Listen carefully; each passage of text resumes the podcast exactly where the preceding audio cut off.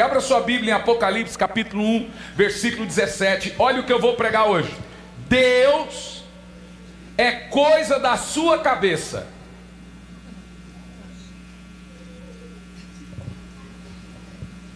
E não é não?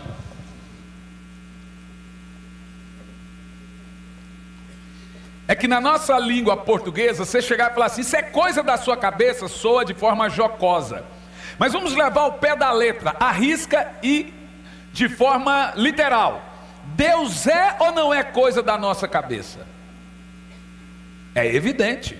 Se Deus não for coisa do seu conhecimento, será do quê? O seu conhecimento está onde?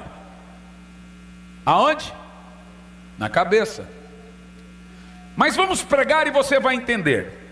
Apocalipse 1,17 diz assim: Quando o vi, caí aos seus pés como morto. Então ele colocou sua mão direita sobre mim e disse: Não tenha medo, eu sou o primeiro e o último. Continua o texto. Sou aquele que vive, estive morto, mas agora estou vivo para todo sempre e tenho as chaves da morte e do inferno. Espírito Santo, eu te reverencio,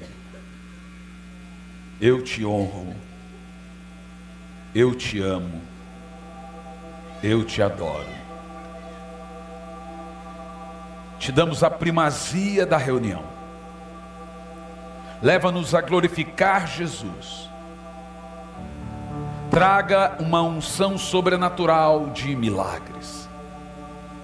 Que também aqueles que ainda não te conhecem venham a ter o pleno conhecimento da majestade de Jesus. Que diminua o homem e cresça o teu espírito, em nome de Jesus. amém. Esse moço que está aqui comigo ministrando é meu filho, já apresentado, é pastor, e eu tenho que falar isso, porque senão a minha nora briga comigo, ele é noivo, né? Então, ele é noivo de uma baixinha desse tamanho, assim, assim, assim, coisinha mais linda vai casar em fevereiro, é meu parceiro de viagem. Vou dizer, como Dan uma vez falou do David: olhe bem para ele. Vocês vão ver como Deus vai usar ele nos próximos anos. Ele tem viajado o Brasil todo já também, pregando para os jovens, Pastor Jefferson. Deus tem levantado ele pregando para os jovens. Então, talvez um dia ele venha aqui pregar para vocês. Tem muitos aqui, né? Preste muita atenção. Matéria da revista super interessante por título: Deus é coisa da sua cabeça. Edição de 31 de janeiro de 2006 por Mauro Traco. Minhas fontes de pesquisas.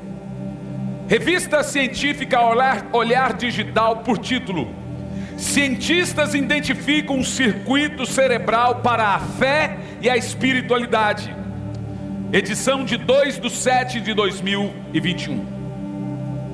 Matéria do G1 do dia 1 de 1 de 2013 por título: Neurocientistas estudam os efeitos da fé sobre o cérebro humano. Livro Ponto de Deus da física e neurocientista Dana Zohar, da matéria Revista Exame. De alguns anos para cá, a ciência passou a estudar os efeitos de Deus, da oração, na vida e na saúde das pessoas. Dentro de muitos estudos, a neurociência indicou quatro tipos de inteligência. A primeira é chamada de inteligência racional, todo mundo conhece. A segunda é chamada de inteligência emocional. A terceira é chamada de inteligência física. Essa inteligência física está relacionada às reações do nosso organismo frente às ocorrências e situações das mais variadas. Nosso corpo, nesse caso, reage fisicamente. Todos os efeitos do cérebro com alergias, dores, ou o próprio intestino, dores musculares, ansiedade, etc. Isso é chamado de inteligência física. Mas é a quarta inteligência que a neurociência recentemente descobriu e está chocando o mundo todo. Por isso que eu citei essas fontes de informações, fontes científicas de onde estão escritas a matéria, onde eu tirei toda a minha pesquisa. A quarta inteligência, que é o que o mundo todo hoje está estudando, é chamado de inteligência espiritual. Esse é o campo que a neurociência mais estuda hoje. Hoje é o campo em que eles mais têm dado atenção. Para os estudos dos neurocientistas foram escolhidos candidatos que seguem alguma religião e que têm na fé a sua base vital. Abre parêntese, já fecho. Essa mensagem eu preguei no Gran Via, na Espanha, uma fila incontável de pessoas para entrar no maior teatro da Europa 60% eram ateus, os 60% se converteram. Para os estudos foram escolhidos candidatos que seguem alguma religião, não só a cristã, e tem na fé sua base vital. Algumas coisas foram testadas para esses estudos e afirmadas, como por exemplo, o fato das pessoas unirem as mãos para orar. Por que elas unem as mãos para orar? Fechar os olhos. Não há um texto na Bíblia que manda você fechar os olhos para orar, ou unir as mãos, ou levantar a cabeça, voltar as faces para cima, ou dobrar os joelhos. Tudo isso em uma posição de oração. Por que, que essas coisas fazemos de forma automática? unir as mãos, levantar, dizer: Meu Deus, dobrar o joelho. O nosso corpo está programado para responder a esse tipo de coisa. E algumas áreas do cérebro são ativadas quando você une as mãos, quando você levanta a face, quando você ora, quando você dobra os joelhos. Nas pesquisas dos neurocientistas, Algumas áreas do cérebro são ativadas.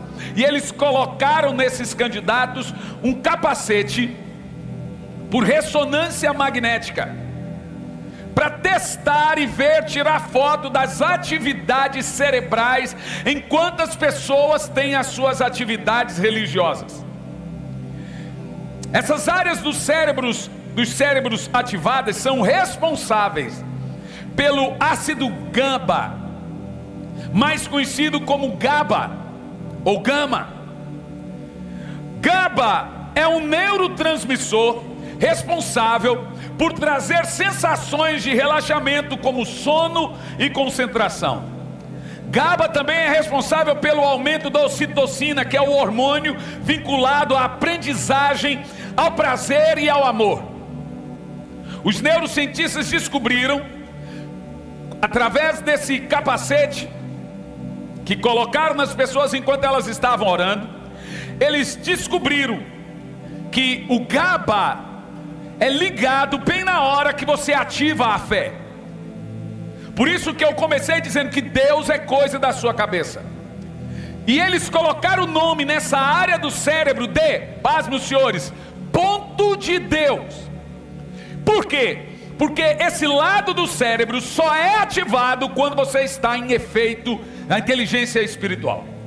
Então nossa cabeça tem um lado que só pode ser tocado por Deus.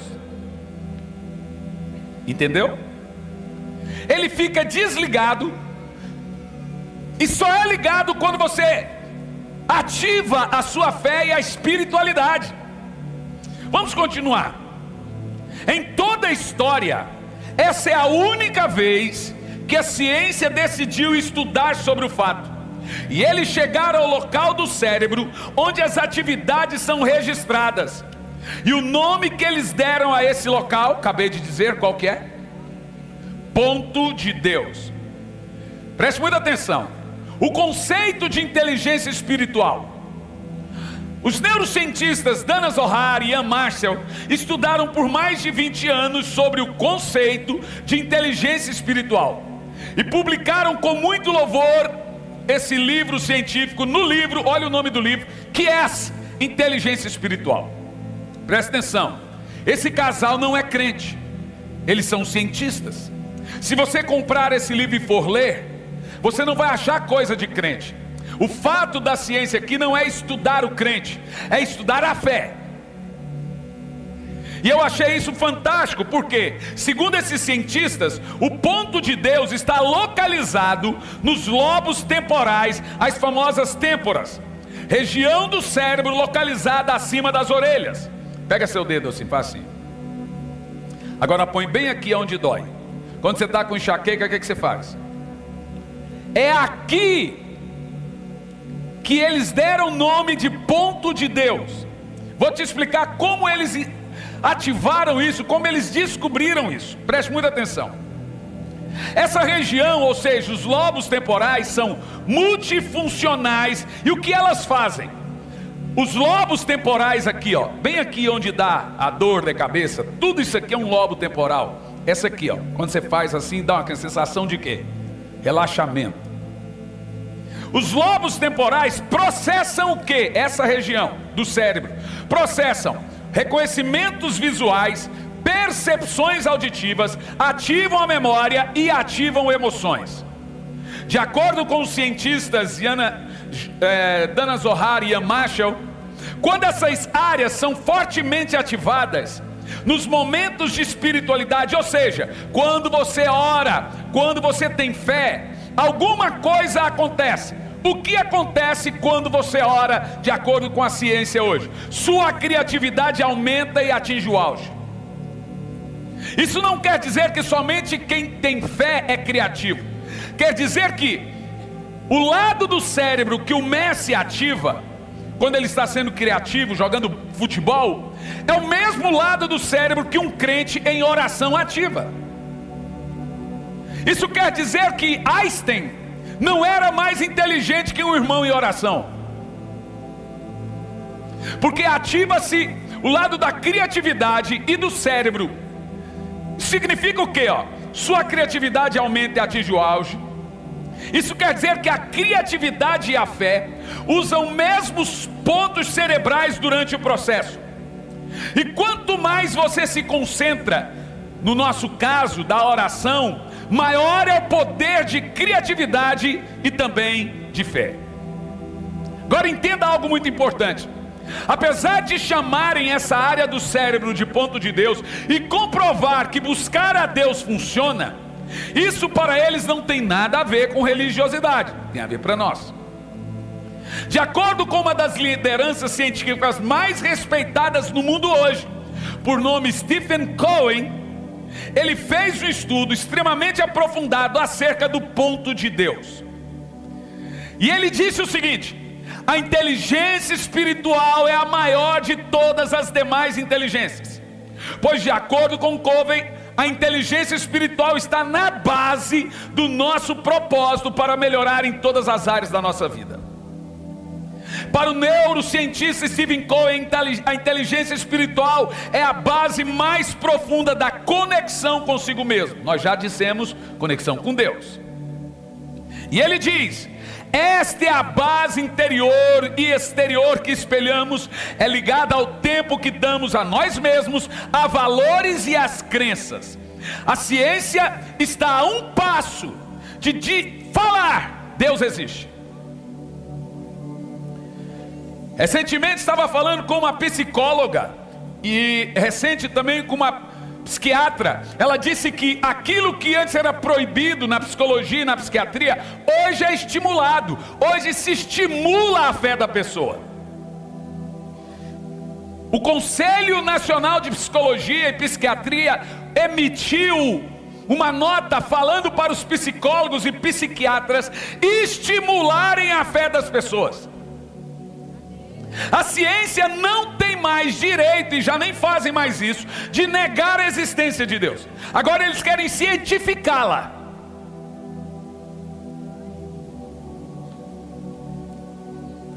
Sabe o que é mais importante nesses estudos e nesses testes que fizeram com seres humanos, colocando o capacete de ressonância é, na cabeça de todos, aquele capacete, é como você faz também o eletrocardiograma, você faz também do cérebro, com os eletrodos e tal. Eles colocaram e eles escolheram sete mulheres e doze homens. Durante o experimento completamente controlado, esse experimento, os participantes foram submetidos a algumas coisas para saber como é a mudança no cérebro da pessoa enquanto ele crê em Deus. O que muda numa pessoa quando ele tem fé, o que muda numa pessoa quando ele ora, o que muda numa pessoa quando ele busca a Deus. E foram submetidos a algumas coisas de imagem, como vídeos. Você está lá com capacete, então eles colocaram vídeos, fotos, leituras, músicas e coisas pertinentes à fé. Imagina que eu estou ali fazendo o teste, me colocaram um capacete, colocaram vídeo para mim, música ou palavra, colocaram ler algum trecho de um livro, colocaram fotos e olharam na tela do computador ou do, do, do da mídia para ver é, como reagia o cérebro da pessoa.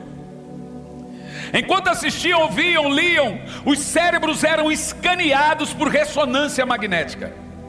E o que se concluiu? O que concluiu é que a área mais ativada no cérebro é chamado núcleo accumbens, ou seja, região responsável pelos circuitos de recompensas. Senhoras e senhores, o que é os circuitos de recompensa? É a parte do cérebro que libera é, dopamina do prazer.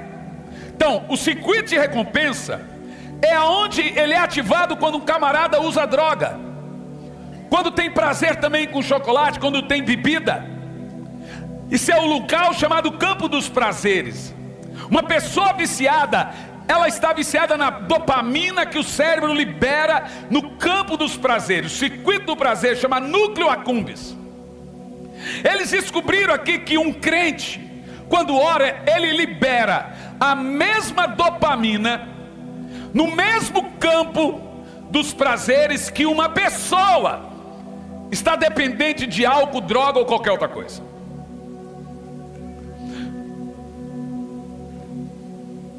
Por que que isso é importante para nós? Outra área que é ativada é o córtex. Córtex é isso aqui.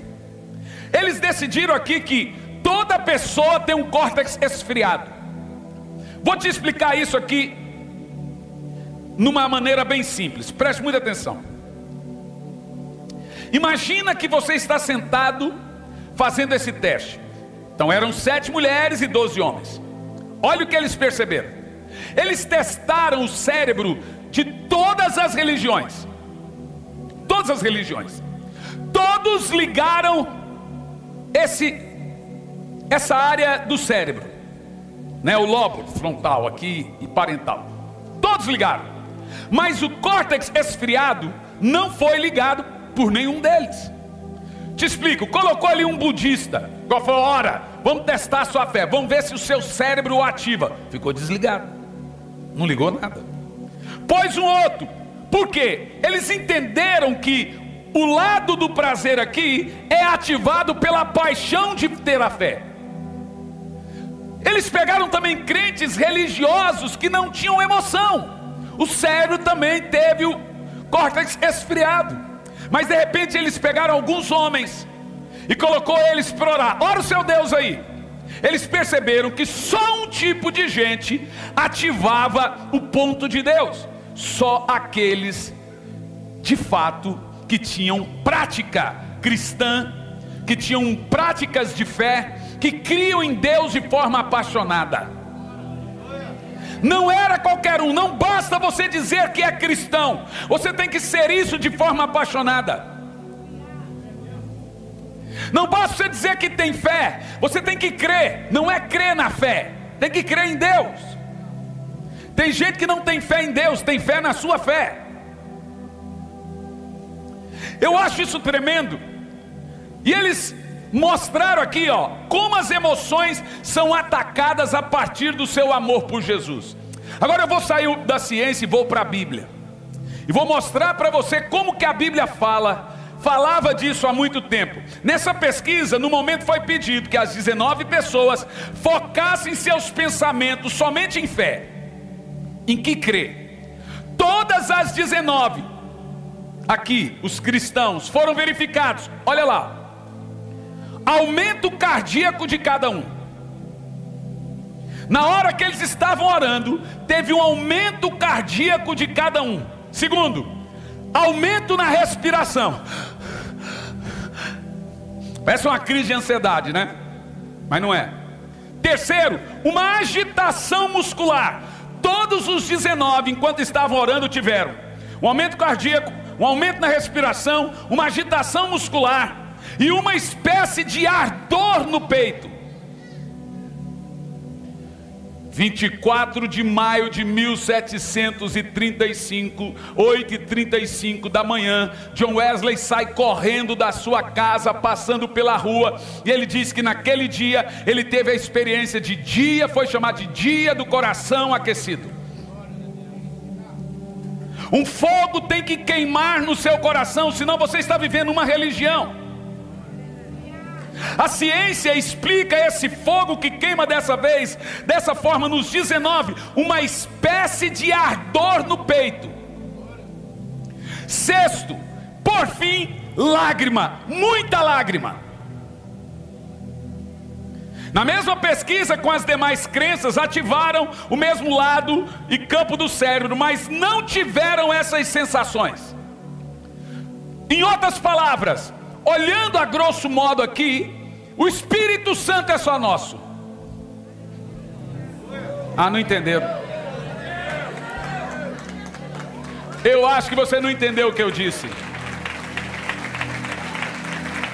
João capítulo 14, versículo 16, Jesus disse: Eu rogarei ao Pai, Ele vos dará outro consolador, a fim de que esteja convosco para sempre. Verso 17: O Espírito da verdade, que o mundo não pode receber, porque não vê e nem o conhece, mas vós o conheceis, porque Ele habita convosco e estará dentro de vós. O Espírito Santo é o presente da igreja, é o tesouro da igreja, é a vida da igreja.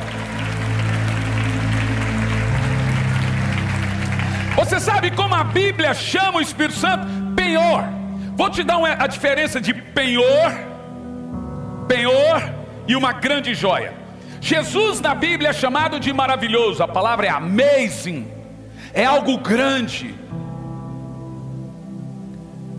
De acordo com Efésios 2 e 10, Jesus é maravilhoso e todas as coisas convergem para Ele. Ele é maior do universo. Você imagina, todos os planetas e estrelas convergindo. A palavra convergir é, é orbitar em volta de Jesus. O Sol orbita em volta de Jesus. Ele é amazing, grande, mas o Espírito Santo é uma joia pequena. A Bíblia diz que ele é um penhor eu gosto muito de usar o termo de joia para o Espírito Santo, de é, pequeno. Não no sentido de não importante, é aquela joia, um diamante caríssimo, porém muito pequeno. Precious. Em inglês tem a palavra precious. Precious é uma joia pequena. Amazing é uma joia enorme. Presta atenção. Jesus é a revelação de Deus para o mundo. O mundo só vai conhecer Deus através de Jesus. Já o Espírito Santo é a revelação de Deus para a igreja. Deus não se revela para a igreja sem o Espírito Santo. É pelo Espírito, não é por força e violência, mas é pelo meu Espírito, diz o Senhor. Os verdadeiros adoradores adoram o Pai em espírito e em verdade. O Espírito Santo é a revelação de Deus para a noiva. Jesus é a revelação de Deus para o mundo. Você sabe o que a ciência está reconhecendo aqui? A atividade do Espírito Santo. Ela é completamente funcional. Você quer ver? Vamos para a Bíblia um pouco. Vamos sair aqui da ciência do ponto de Deus, da inteligência espiritual que eles reconhecem, e agora vamos para o avivamento. A Bíblia tem nos dizer muito sobre esses efeitos emocionais no corpo de uma pessoa. Tem igrejas e pastores que têm medo da atividade emocional do povo. Pois olha o que a Bíblia fala das emoções. Vamos começar aqui.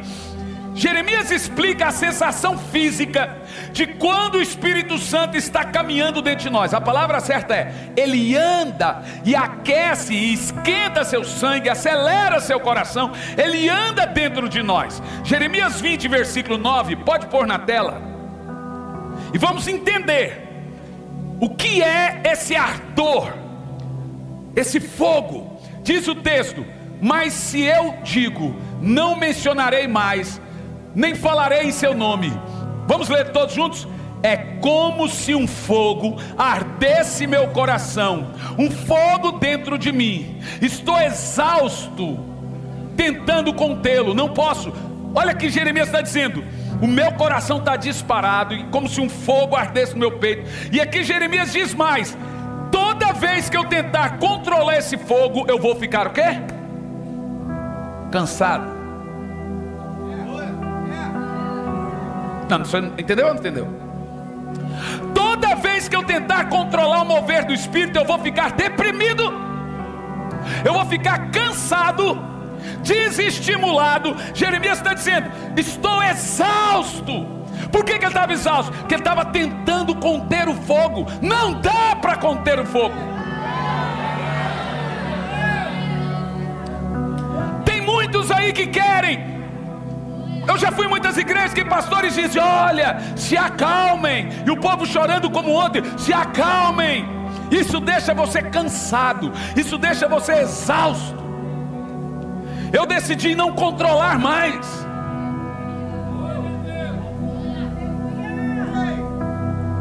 Jeremias 23 e 29.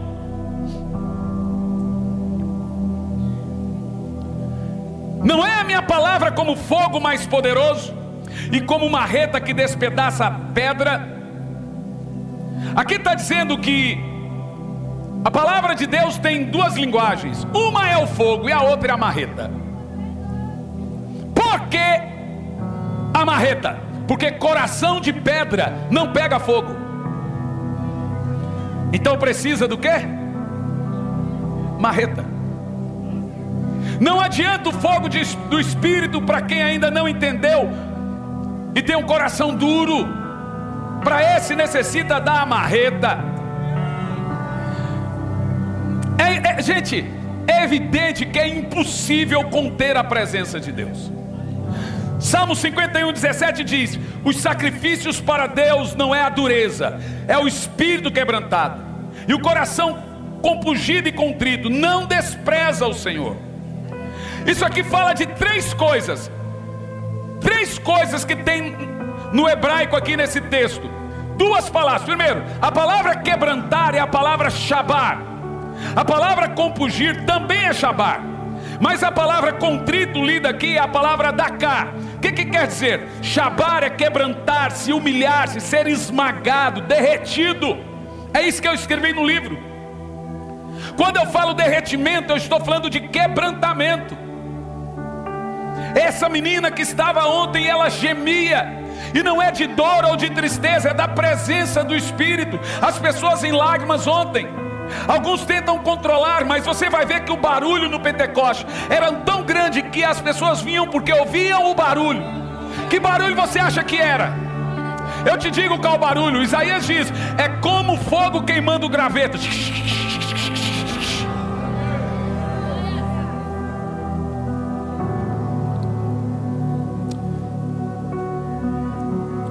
Shabar pode ser um arrependimento de um erro fatal, mas temos a palavra contrito, que é Dakar. Sabe o que, significa Dakar, dito aqui no, pre, no, no texto, que Deus não despreza um coração contrito? É chorar de amor. Eu amo a linguagem da Bíblia. Para um crente é normal. Gente, você se lembra qual foi a última vez que você chorou de alegria? Eu não me lembro. Eu me lembro de chorar de alegria quando eu estou orando. Chorar de amor, chorar de alegria, chorar por pecado, se humilhar, chorar até, des, até queimar o seu coração de amor por Jesus. Apocalipse 5, verso do 1 ao 14, nós temos um texto de João dizendo assim: Porque eu chorava muito. Apocalipse 1 e 17, nós lemos: João cai feito morto pela revelação de Jesus.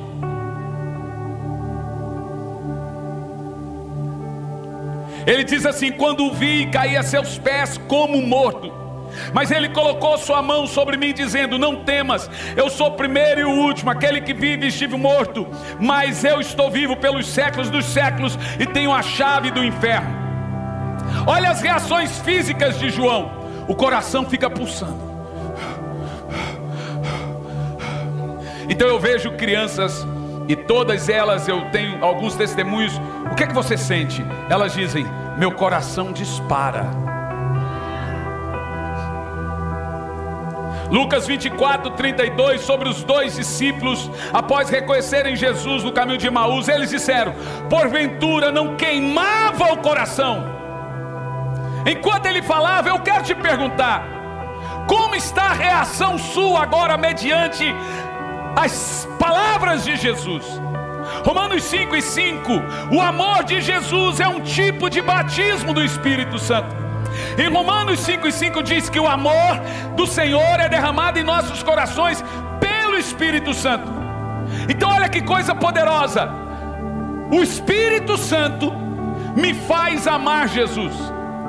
Deixa eu te explicar essa, esse teorema agora numa tipologia bíblica. A Bíblia Sagrada é entendida de três maneiras: literal, tipológica e simbólica.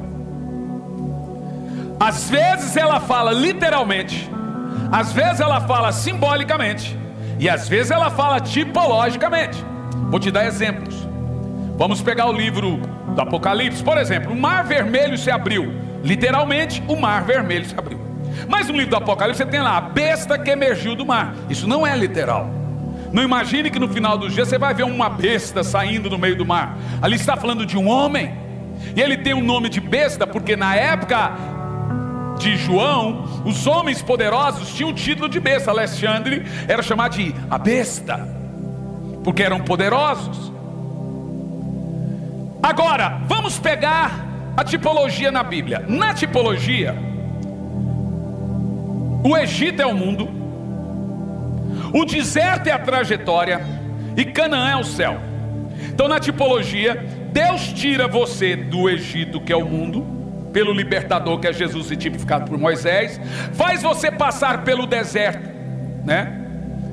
Que é a nossa trajetória com destino à glória celestial.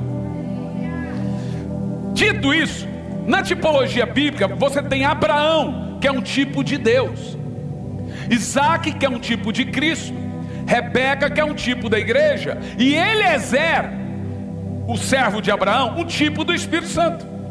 Abraão chegou para Eliezer e disse: Eliezer, vai na terra dos meus parentes, prepara uma mulher para se casar com meu filho. Abraão queria que Eliezer preparasse uma esposa para Isaac. Na história, Eliezer viaja 1.800 quilômetros. Chega na cidade de Ur. Ali ele encontra Rebeca. E ele demora algum tempo, muito tempo, preparando Rebeca para se casar com Isaac. Ao findar da história, Rebeca decide vir embora com Eliezer, sem conhecer o noivo e apaixonada por ele. A pergunta que você faz é: como que Rebeca decidiu sair de casa e ir por todo o deserto com um homem que ela não conhecia para casar com outro que ela não conhecia? Porque diz a Bíblia que Eliezer ficou só falando de Isaac. Porque o meu Senhor é bom, você não tem noção, ele é isso, e Rebeca apaixonou, vamos de uma vez. O Espírito Santo, Eliezer, ele está aqui na terra, levando você a um amor profundo por Jesus. E ele está olhando para você e dizendo: Vamos se encontrar com o amado da sua alma Perceba que o papel do Espírito Santo aqui na terra, o que Jesus disse: quando ele vier, falará de mim. Eu estou todo arrepiado. Porque em um lugar em que o Espírito Santo está agindo, ele vai produzir um amor por Jesus. Ele está na terra, esse é o mistério do Espírito Santo, preparando o povo para se encontrar e casar com Jesus, que é a figura da tipologia. Por isso que a Bíblia diz que o seu amor é como fogo.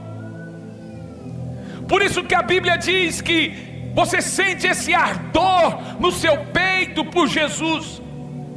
Não é comum, gente, nós passarmos pela fé, falar de Jesus e nossos olhos ficarem secos.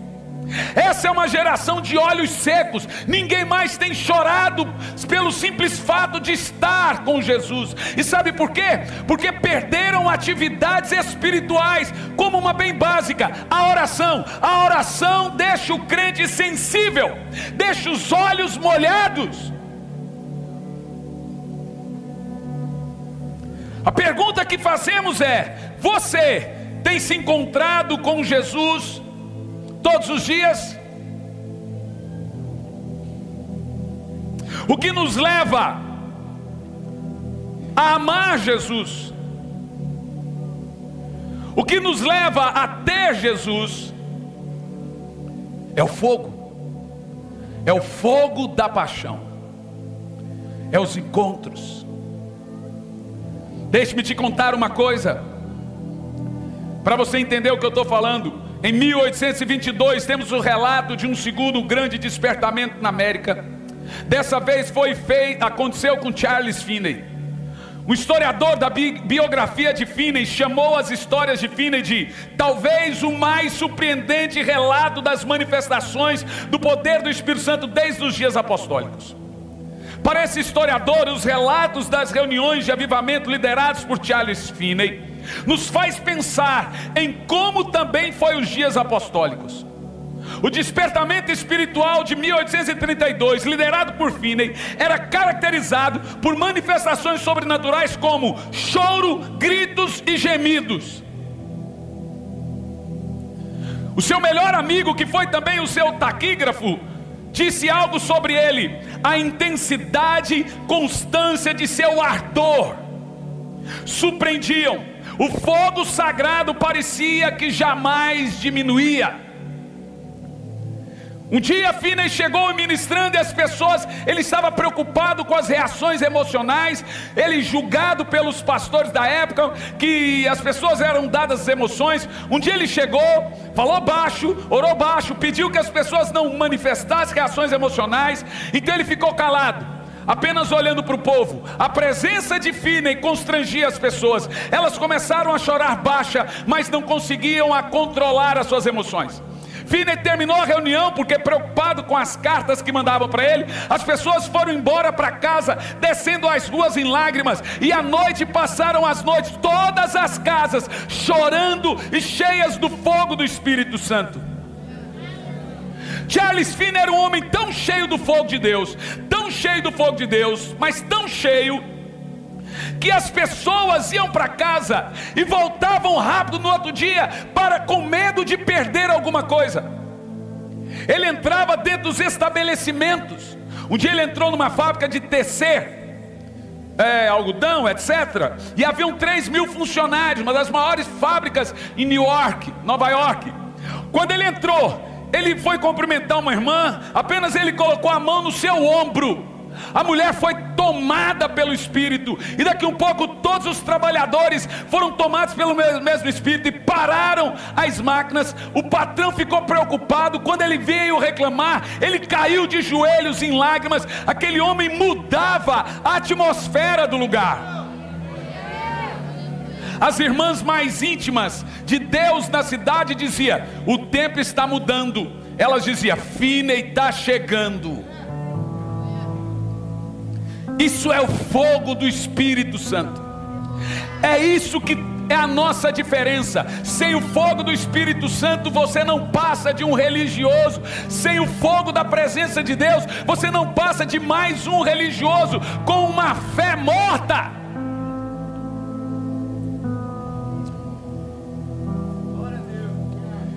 Te dar aqui alguns dados sobre o fogo de Deus. Em Êxodo 3, versículo 2, Deus apareceu a Moisés lá no Horebe numa chama de fogo, no meio de uma sarça de fogo que ardia e não se consumia. Deus é sempre representado por fogo. O diabo nunca tem esse simbolismo. Em Êxodo 13, 22, temos o relato do Senhor conduzindo o povo no deserto por 40 anos nas noites escuras e tenebrosas, através de uma coluna de fogo. Em Êxodo 19, 18, vemos Deus no, descendo no Sinai em fogo. Em Êxodo 24 17, notamos que o aspecto do Senhor era fogo. Em Deuteronômio 14, 12, Deus falou com Moisés do meio do fogo. Em 1 Reis 18 e 38, o Senhor respondeu com fogo a oração de Elias. No livro de Crônicas 21, 26, Deus responde a oração de Davi com fogo. Em Levíticos 6 e 9, no altar do tabernáculo, o fogo era mantido continuadamente e não apagava. Em Crônicas 7:1 desceu fogo do céu quando Salomão acabou de orar. Segundo Reis 2:11, Elias foi trasladado ao céu por carros e cavalos de fogo. Isaías 64:1, Isaías orou e Deus fendeu o céu e desceu e manifestou com fogo queimando gravetos. Nós temos em toda a Bíblia Deus se revelando através do fogo. O fogo é uma demonstração física da glória de Deus. A Bíblia ainda diz: Nosso Deus é fogo. Hebreus 12, 29. Seus ministros labaredas de fogo. Hebreus 1 e 7. O trono de Deus é fogo. Daniel 7, 9. A palavra de Deus é fogo. Jeremias 23, 29. O amor de Deus é fogo.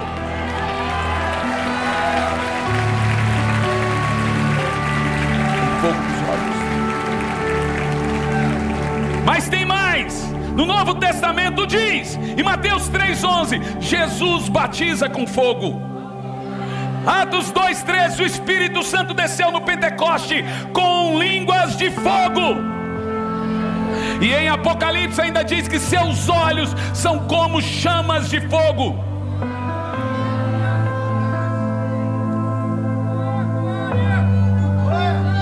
O Espírito Santo me disse agora eu estou começando a queimar corações. Então esse é o momento que vai começar a ter o que aconteceu dito por Jeremias e também na ciência. O coração dispara, os olhos molham, os gemidos aparecem de amor e vida do fogo do Espírito Santo, o regente do coral da adoração Escute!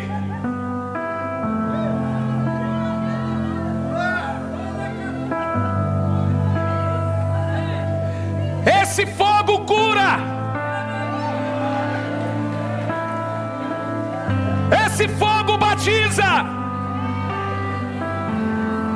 Ele está caminhando aqui agora. Não tente controlá-lo. Se você controlar, você vai ficar cansado. Ele está aqui. O Espírito Santo já está na casa. Respeite Ele agora. Ore em línguas, glorifique a Ele. Vamos lá, igreja. Vamos lá, povo do Senhor.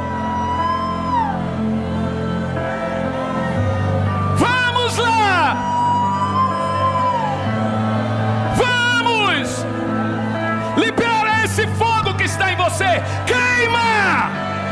Queima! Queima! Meu precioso Espírito Santo, queima agora! Queima, Espírito Santo! Ore alto em línguas! Ore alto! O fogo está queimando o seu coração agora.